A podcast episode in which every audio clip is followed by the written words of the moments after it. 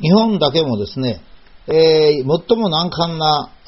広島を抜けましてですね、いよいよ戦後の世界に入ってきます。この戦後の世界でもですね、やはりこの日本だけは大きく、まあ、影を落とすというか、光を与えるというか、まあ、そういうところがあるわけですが、第1回は明るいスタートを祝してですね、えー、日本の女性は尊敬されていたと、今でも尊敬されているということをお話ししたいと思います。えー、まあ、このはもう簡単でですね、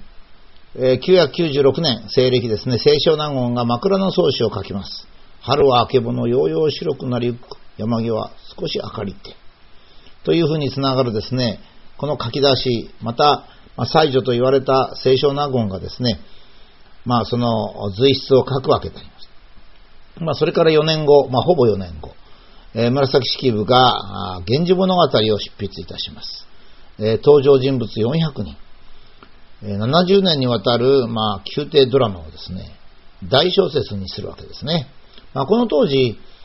え、女性は小説を書いていいんだけども、男性は記録文書しか書いちゃいけないという規則がありまして、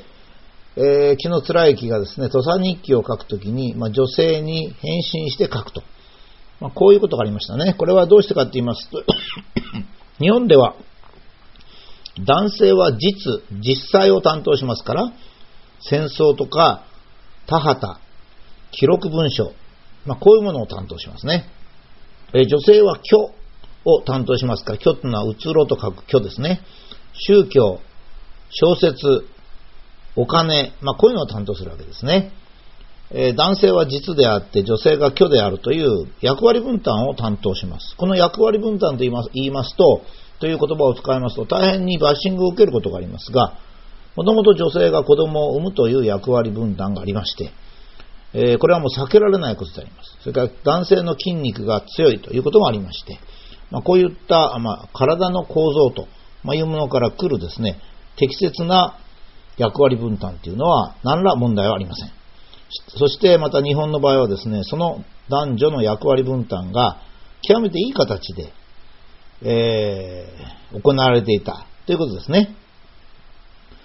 で、この、もうすでに日本では西暦1000年と言いますと、日本で戦争が盛んになった、内戦が盛んになった、まあ、奈良時代程度からはですね、もうすでに300年ぐらい経っておりまして、やや男性が上位になってきた時代であります。えー、もちろんこの日本日本でもですね、戦争のなかった時代、まあ、紙面を海に囲まれておりましたことあって、えー、外敵はほとんど来ませんでした。したがって内戦が少なければ、え、男は他を耕すだけになりますので、女性の権力が強くなりまして、え、有名な日本の初めての王様は姫子という女王であります。それから、あそれが大和朝廷に移るときも、まあ、神武天皇という男もいましたけども、乳頭姫というですね、お姫様もかなりの力を発揮する。まあ、持統天皇に至るまで、えー、天皇も男女が代わり番ツにやるというような、代わり番ツというか確実に代わり番ツではありませんが、えー、そういうような時代でありました。えー、日本では男女差別というのは存在しないんですね、もともとが。女性のやるべきこと、男性のやるべきことがあって、それぞれ人間としては対等である。まあ、この場合はですね、男性が記録文書、女性が小説と、まあ、こんなようなですね、区分けがあっただけであります。大変に日本の男性は女性を尊敬しておりました。ところが、諸外国はそうではないんでですね、例えばヨーロッパではですね、え女性というのは男性の付属物であります。所有物と言ってもいいわけですね。したがって、え例えば女性が小説を書くなんていうのは冗談じゃないということで、え、紫式部から見て、まあ、約670年後になって初めてフランスでですね、アフラベーンが小説を書きます。しかしこの小説は夫が亡くなってから22年後でありまして、え、当時、え、女性の力がある程度上がってきたというものの、実は、え、離婚したり死別したりしないと小説が書けないという状態でありました。イギリスではそれからさらに100年以上経った1788年に、え、女性の小説が出てきます。え、ここで私がですね、実は、あ女性はの尊敬される日本だけと出したのはですね、日本における女性参政権というのは1946年であります。同同時期にフランスでも女性参政権が認められておりますが、一般的に、例えばヨーロッパとかそういうのが女性の解放の先頭だと、まあ、いうふうに考えられておりますが、実は女性参政権が一番早いのはトルコですね。トルコにはアタチュルクという非常に優れた大統領がおりまして、確か私の記憶では1936年だったと思いますが、え女性参政権が求めあの認められます。一般的にトルコはあのマホメットっていうのは海教徒ですからね、イスラム教徒ですから、女性が虐げられているように見えるんですけども、まあ、世界で最も女性参政権の早いのはトルコであるということもですね、我々は注目しなきゃいけないと思います。常にヨーロッパだけを、白人だけを見て生活してきた日本ですが、えもうそろそろですね、アジアも含めた日本、世界というものを見て、我々は行動しなきゃいけないんではないかというふうに思いますですね。もちろん、現在に至ってもそれはまた非常に力を得てまして、今から20年後、20年ぐらい前の調査だと、京都府だったと記憶しておりますが、え、夫婦のどちらが財布を握っているのかという調査がありまして、え、私ちょっとこの数字極端だと思いますが、調査の結果のまま言いますと、妻92.8、夫1.8というふうにですね、ほとんど全ての夫婦が、妻が財布を握っていると。ま、こんなわけですね。えー、この前テレビで私が結婚したら財産は全部妻のもんだ、なんつって言ってですね、えー、だいぶ議論になってスタジオが沸きましたけども、えー、日本というのはそういうもんなんだっていうことなんですね。まあ夫婦で財布を分け合うとか、そういうのは日本の文化ではないんです。いい悪いは別ですよ。私はもちろんこの方がいいと思いますが、もともとですね、えー、奥さんというもの、妻というものはですね、家庭を全体を見るわけですよ。子供を産み、育て、家族を見、それをこう、いろいろ育っていったりするのは全部妻が中心なんですね。そのうちの一人に夫がいましてですね、外に行ってらっしゃいって言って外出たらですね、一生懸命働いてお金を持って帰ってくると。まあ、これがまあ非常に大切なわけですね。これが、あの、日本の妻であります。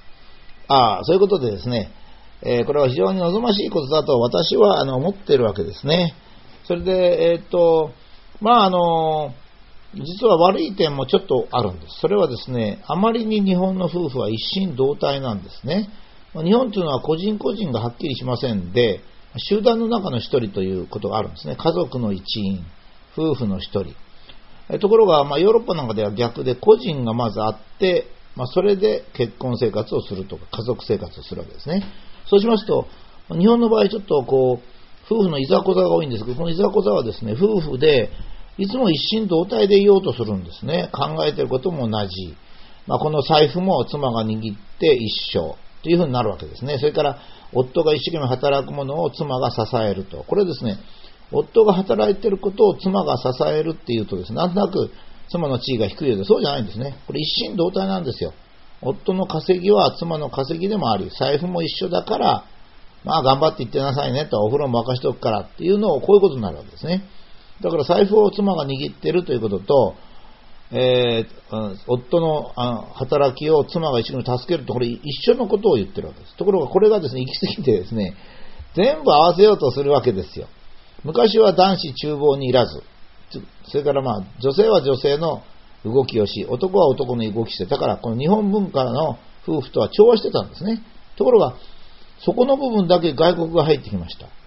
それで男性も台所に入る。一緒に買い物に行く。こういうことになるとですね、何が混乱するかって一心同体と混乱しちゃうんですね。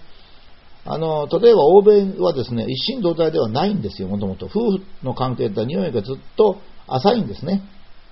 夫という人間と妻という人間がいて、たまたま一緒に住んでる。つまり、A という人間と B という人間がいて、それで夫婦を作ってるっていうだけなんですよ。ですからお互いにですね、あ、あれは、このことは彼がやることだと、こういうふうに思っちゃうんですね。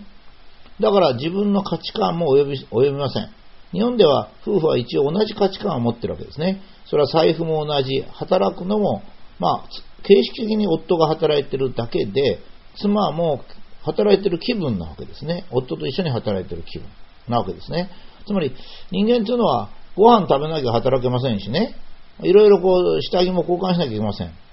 それを全部やってるよりか、まあ分担しようやというのが、まあ日本の夫婦なわけです。ですから、日本でですね、破局に陥りそうな夫婦が外国に行くと結構うまくいくんですよ。なんでかって言いますとね、日本にいますとね、何からかにまで干渉しますから、えー、や、ややこしくなってくるんですけど、外国行きますとね、えー、周りの夫婦は全部、お互いに夫は夫、妻は妻ですからね、財産も分かれておりますから。だからそれはそれで、勝手にやんなさいよっていうわけですね。えー、この差が現れて外国に行くと、その夫婦関係がうまくいくという例も、まあ、あるわけですね。えー、まあ、いずれにしても、えー、日本のこの夫婦の関係、もしくは女性、男女はもう日本は平等とか平等じゃないとかいうことの概念がないんですよ。もう女性と男性が協力して人生を送っていくという概念しかないんですよね。そういうところにお互いに財布を別にするとか、買い物も一緒に行くとか、まあ、そういうことをやりますとね、それはやっぱり日本文化とは調和しないわけですね。いずれにしてもここでは戦争が終わって、いよいよ新しい時代に入ってまいりました。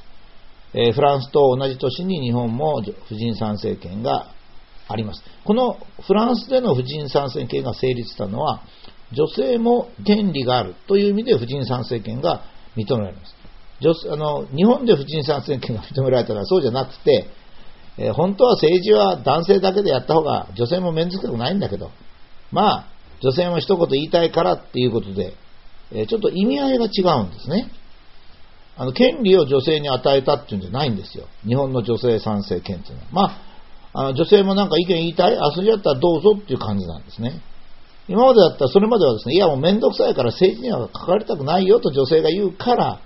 まあ、じゃあ参政権はなくて男だけでやろうかと。家庭はご婦人だけど、家庭にはまあ政治はあまり及ばないから、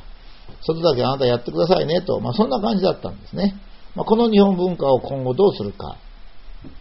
非常に私は大切な文化ではないかと思っております。まあ、テレビで私が結婚したら全財産妻だと言ったのも、実はそれを受けて、そこのところをちょっと考えてくださいね。本当によろしいですか？ヨーロッパ流で本当によろしいですか？ということの問いかけでもありました。